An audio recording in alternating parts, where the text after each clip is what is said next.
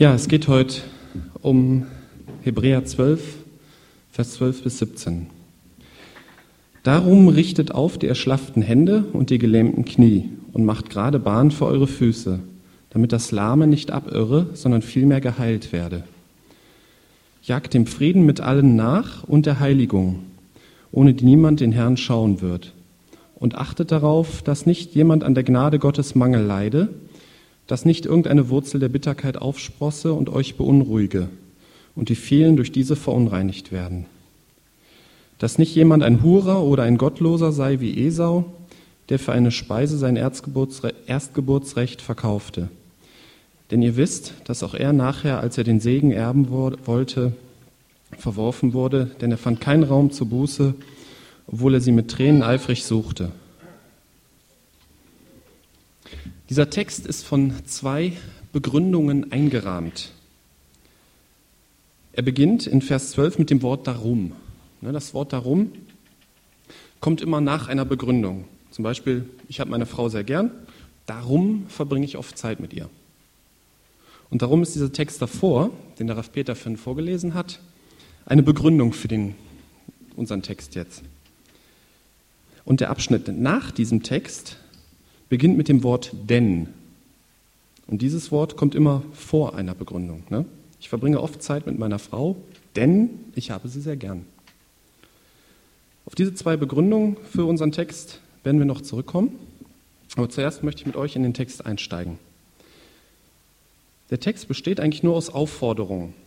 Richtet die erschlafften Hände auf, macht gerade Bahn vor eure Füße, jagt dem Frieden mit allen nach und so weiter.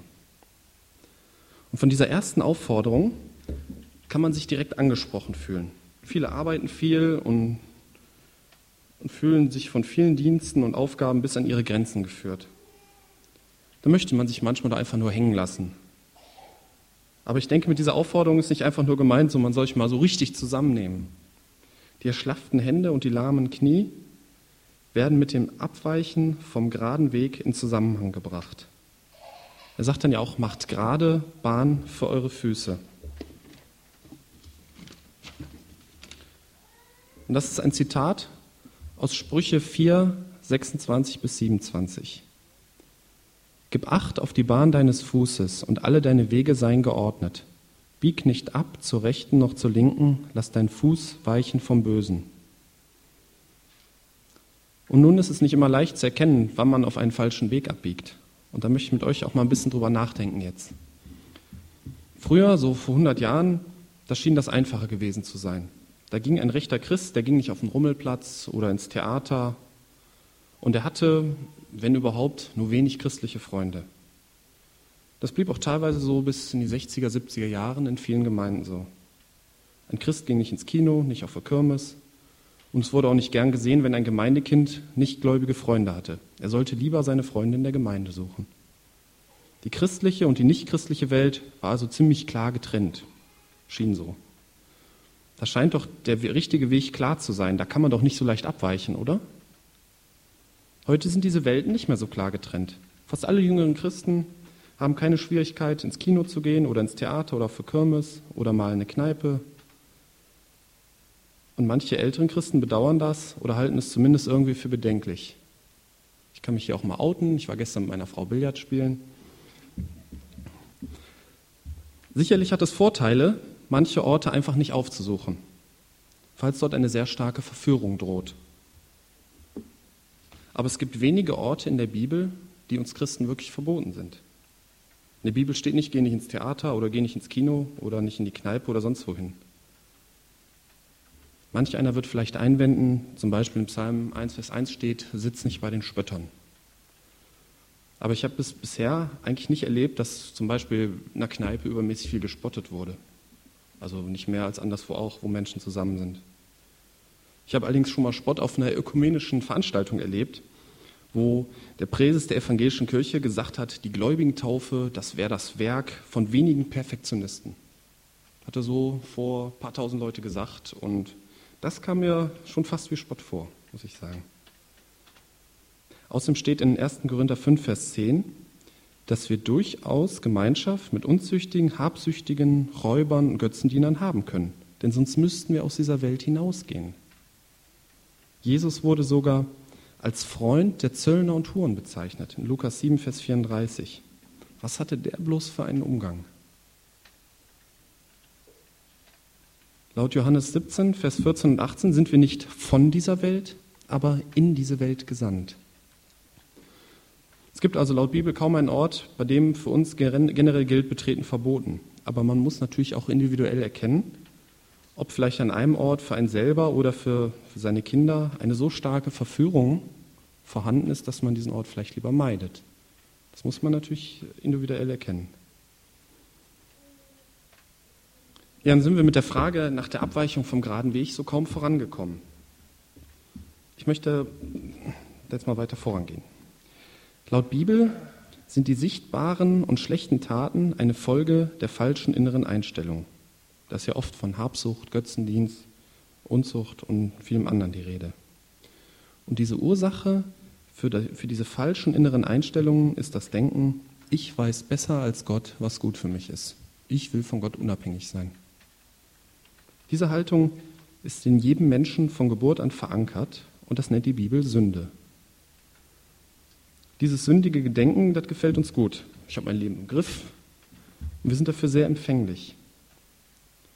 In dem Vers 1, in dem Text, den der Ralf Peter vorhin gelesen hat, ist die Rede von der leicht umstrickenden Sünde. Ich habe so was leicht umstrickendes mal bei unserem Sohn erlebt. Ich war allein mit ihm zu Hause und musste ihn mal eine kurze Zeit allein lassen, habe ich ihn in sein Bett gesetzt. Und über sein Bett ist so ein großes Fliegennetz angebracht ne, damit er von den Mücken nicht allzu sehr gepiesackt wird. Und da kommt er auch dran, wenn er sich aufrichtet. Und auf einmal hörte ich ihn schreien und er hörte gar nicht mehr auf. Dann bin ich dann gucken gegangen und er hatte sich vier oder fünfmal in das Fliegennetz eingewickelt. Der sah also aus wie so ein Hecht, den man gerade aus dem Wasser gezogen hat.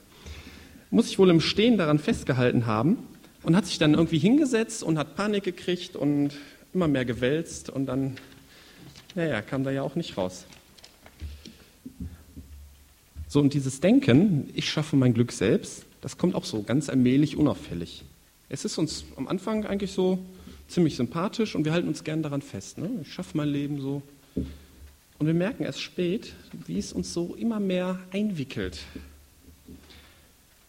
Das ist entweder im privaten Bereich so, zum Beispiel, dass man denkt, mehr Geld verdienen bedeutet noch mehr Glück. Oder es muss unbedingt diese Frau, dieser Mann sein, egal ob gläubig oder nicht, oder, oder egal ob verheiratet oder nicht, oder einfach so die, das Denken, das gefällt mir so gut, da kann Gott gar nichts dagegen haben. Und das kann auch im gemeindlichen Bereich so sein. Diese Aktion wird bestimmt alles ändern oder dieser Bewegung müssen wir uns unbedingt anschließen. Oder nach diesem System wird es endlich vorangehen. Oder wir müssen noch mehr beten, damit Gott endlich unsere Pläne segnet. In vielen Angelegenheiten besteht halt das Problem darin, dass das Verhalten an sich neutral ist. Es zählt das Motiv dahinter. Zum Beispiel, mehr Geld zu verdienen, ist eigentlich etwas Gutes. Wenn ich einen Job kriegen würde, wo ich das Doppelte verdienen würde und äh, das wäre gleiche Arbeit oder so, würde ich wechseln, klar. Aber wenn das Motiv dahinter zum Beispiel aus Geldliebe ist, dann ist es falsch, viel Geld zu verdienen oder mehr Geld zu verdienen. Das Motiv dahinter zählt. Es ist eigentlich seltener so, wie zum Beispiel beim Ehebruch. Es ist eindeutig falsch. Also Ehebruch ist natürlich eine eindeutig falsche Verhaltensweise. Aber sehr häufig ist es halt so, dass das Motiv eigentlich das Verhalten beurteilt. Nun ist das Problem, wie erkennt man, ob man auf dem richtigen Weg ist oder auf einem falschen Weg? Es führt leider nur ein Weg zum Ziel. Alle anderen führen in die falsche Richtung. Also es ist nicht wie in Rom, ne, wo alle Wege nach Rom führen. Das ist bei uns nicht so. Ein notwendiger Bestandteil der Lösung dazu ist die Bibel. Im Psalm 119, Vers 105 steht, das hat der Raff Peter auch für den Gerald vorgelesen, eine Leuchte für meinen Fuß ist dein Wort, ein Licht für meinen Pfad. Durch die Bibel, Gottes Wort, kann man erkennen, welcher Weg gerade ist. Man kann Abwege vermeiden. Die Bibel ist allerdings kein Fernlicht, ne, dass man dann 30 Jahre vorausblicken kann und dann immer genau weiß, ich muss jetzt immer so gehen. Sondern es wird immer so der nächste Abschnitt ausgeleuchtet. Und da kann man erkennen, wie man richtig geht. Und wer sich nicht regelmäßig mit der Bibel beschäftigt, der wird, und das kann ich sagen, ohne ein Prophet zu sein, der wird irgendwann auf Abwege kommen. Das ist ja auch klar, er geht ja im Dunkeln. Und das Leben hat nur wenige bekannte Stellen. Also mancher findet sich ja in seinem Keller auch im Dunkeln blind zurecht. Ja, geht mir auch so. Aber im Leben ist es so, dass jeder Tag Neues bringt. Man kann nicht sagen, diesen Tag habe ich schon mal gelebt. Und wenn wir nicht immer neu leuchten, dann laufen wir irgendwann falsch. Das kann vielleicht mal zehn Jahre gut gehen oder fünf, kann aber auch direkt nach ein paar Tagen schief gehen. Und es wird irgendwann schief gehen, da bin ich von überzeugt. Und ein Erscheinungsbild, das oft mit dem falschen Weg zusammen auftritt, sind schlaffe Hände und lahme Knie. Das wird ja in dem Vers 12 zusammen aufgeführt. Es geht irgendwie nicht weiter. Was ich tue, bringt nichts. Prüfen wir unseren Weg. Ein weiteren Gesichtspunkt, wie man Abwege vermeidet, steht in Vers 2 und 3 von dem, was Ralf Peter Finn vorgelesen hat. Wir sollen auf Jesus schauen, den Anfänger und Vollender des Glaubens. Er hat ja schon alles mitgemacht. Der Satan hat ihm alle existierenden, verlockenden Abwege schon angeboten und wir können davon Jesu Reaktionen lernen. Und in den Versen danach steht, dass Gott uns auch züchtigen wird, um uns klarzumachen, dass wir auf einem Weg sind, der ins Verderben führt. So Züchtigung kann sein, dass man Leid erlebt oder Erfolglosigkeit oder auch einfach sonstige Unannehmlichkeiten. Aber in Vers 11 steht dazu, alle Züchtigung scheint uns zwar für die Gegenwart nicht Freude, sondern Traurigkeit zu sein. Ich meine, wer genießt schon Unannehmlichkeiten oder Leid? Ne? Ist ja klar. Nachher aber gibt sie denen, die durch sie geübt sind, die friedvolle Frucht der Gerechtigkeit. Oft ist es auch so, dass wenn man einem Leid begegnet, dass man dann auch mal anfängt, richtig nachzudenken. So, nun haben wir den Vers 12 und 13 erstmal nur in unserem, mit unserem persönlichen Leben in Verbindung gebracht. Ich denke aber, dass dieser Text von 12 bis 17 noch mehr im gemeindlichen Maßstab zu sehen ist. In 1. Korinther 12, 12 bis 27 wird die Gemeinde mit einem Körper verglichen. Und genauso können Gemeindeglieder erschlaffte Hände und lahme Knie sein. Und solche sind in Gefahr abzuirren, vom geraden Weg abzukommen. Und das soll verhindert werden. Wir sollen aufeinander Acht haben und füreinander da sein. Und dazu ist es natürlich wichtig, dass wir dem Frieden mit allen Gliedern unserer Gemeinde nachjagen. Wenn wir Zoff miteinander haben, können wir auch nicht aufeinander Acht haben. Ist ja irgendwie logisch. In diesem Zusammenhang ist natürlich das Thema Konflikte und Meinungsverschiedenheiten wichtig. Und ich denke, wir müssen lernen und wir müssen es sicherlich immer wieder neu lernen, uns trotz Meinungsverschiedenheiten lieb zu haben und echten Frieden weiterhin hier in der Gemeinde zu haben, auch wenn wir uns in manchen Dingen vielleicht nicht einig sind. Paulus hat in, in der Apostelgeschichte an manchen Stellen wirklich bewusst Konflikte, ist er bewusst Konflikte eingegangen und hat öffentlich seinen Geschwistern aus der Gemeinde widersprochen. Hat gesagt, ihr liegt falsch. Und da ging es natürlich richtig los, so, die haben sich ja richtig auch gestritten. An anderer Stelle hat er, ist er dem Konflikt direkt aus dem Weg gegangen. Hat er direkt versucht, ja, keinen Streit aufkommen zu lassen. Und ich denke, er hat einfach erkannt, was ist wichtig, worüber lohnt es sich zu streiten und was ist unwichtig. Und das ist für mich auch immer ein schwieriges Thema. Soll ich jetzt sagen, ist mir egal oder ist es jetzt wichtig, dass ich da meine Meinung zu sage? Ist also sehr schwierig oft. Aber wenn wir Sachfragen von Personen trennen und uns auch in der Meinungsverschiedenheit lieb haben, dann ist schon viel gewonnen. Noch wichtiger als dieses ist die, das Thema Heiligung. Heilig zu sein bedeutet, ganz Gott zu gehören. Und der Optimalzustand ist, dass alles Denken und Handeln mit Gottes Willen, also so wie bei Jesus Christus, übereinstimmt. Das schafft hier auf Erden, außer Jesus eben, keiner. Aber wir sollen in diesem Prozess der Heiligung leben, sodass wir uns danach ausrichten, Jesus immer ähnlicher zu werden.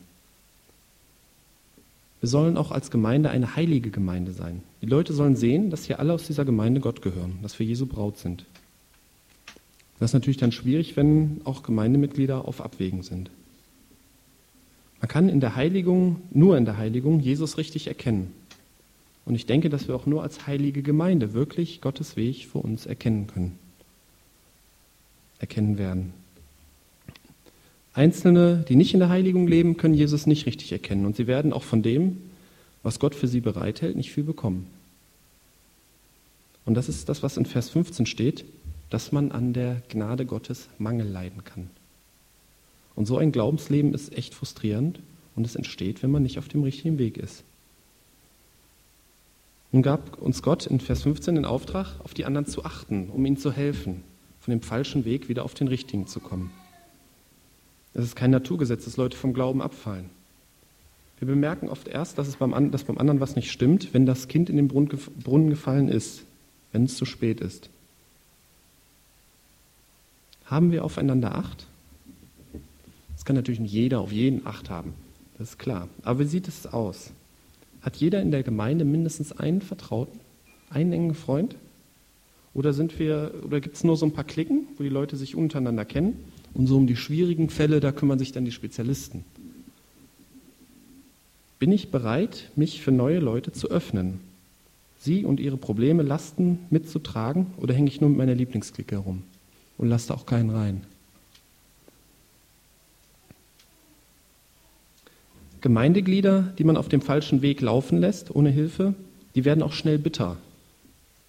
Ne? Sie erleben ja Gottes Wirken eben nicht und sagen vielleicht dann irgendwann, das ja alles keinen Wert mehr oder sie glauben dann vielleicht an die Theorie der Bibel, aber erleben die Praxis nicht. Wo ist denn Gott? Und so eine Bitterkeit wächst mit der Zeit, wenn nichts dagegen unternommen wird, und sie ist ansteckend. Hier steht, durch sie können viele verunreinigt werden.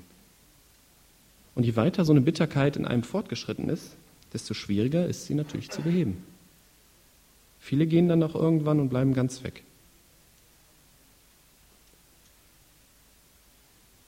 Und natürlich gibt es auch Leute im Umfeld der Gemeinde, die noch nicht wiedergeboren sind. Sie schauen das hier so an und erfahren, wenn sie an Jesus glauben, können sie wiedergeboren und ein Kind Gottes werden. Wenn Sie nun die Bitterkeit bei manchen und das unglückliche Christsein so auf Abwägen bemerken, werden viele sagen, hey, was soll ich mit Jesus? Ich suche mein Lebensglück lieber woanders. Und sie verzichten auf Jesus, der ihnen ja wirklich Sündenvergebung, Frieden und Lebenserfüllung geben kann und will. Er will es ja, er tut es ja auch bei vielen, die sich ihm öffnen. Aber sie wählen dann doch irgendwie was anderes und suchen ihre Lebenserfüllung in Familie, Karriere oder Geld oder ähnliches. Familie und Karriere ist nichts Schlechtes, aber es darf nicht als Quelle für Lebenserfüllung dienen. Wenn wir zusammenfassen, zurückkehren auf den geraden Weg, mit Hilfe der Bibel als Leuchte, durch Blick auf Jesus, den Anfänger und Vollender des Glaubens. Weg von dem Denken, dass ich mein Leben selbst voll im Griff habe. Dann Frieden mit allen Geschwistern, auch trotz und in Meinungsverschiedenheiten. Leben in Heiligung, um Jesus zu ehren und ihn zu erkennen. Und auf die anderen achten, damit sie nicht auf Abwägen an Gottes Gnade vorbeileben. Daran arbeiten, dass sie sich keine Bitterkeit, dass sich keine Bitterkeit im Einzelnen oder in Einzelnen und in der Gemeinde etabliert.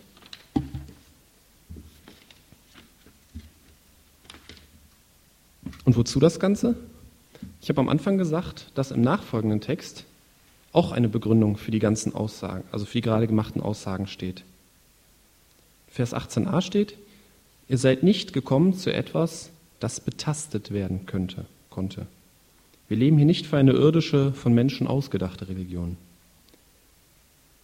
sondern ihr seid gekommen zum Berg Zion, zur Stadt des lebendigen Gottes, dem himmlischen Jerusalem, zu Myriaden von Engeln einer Festversammlung, und zu der Gemeinde der Erstgeborenen, die in den Himmeln angeschrieben ist, und zu Gott, dem Richter aller, und zu Geistern und zu den Geistern der vollendeten Gerechten und zu Jesus, dem Mittler eines neuen Bundes.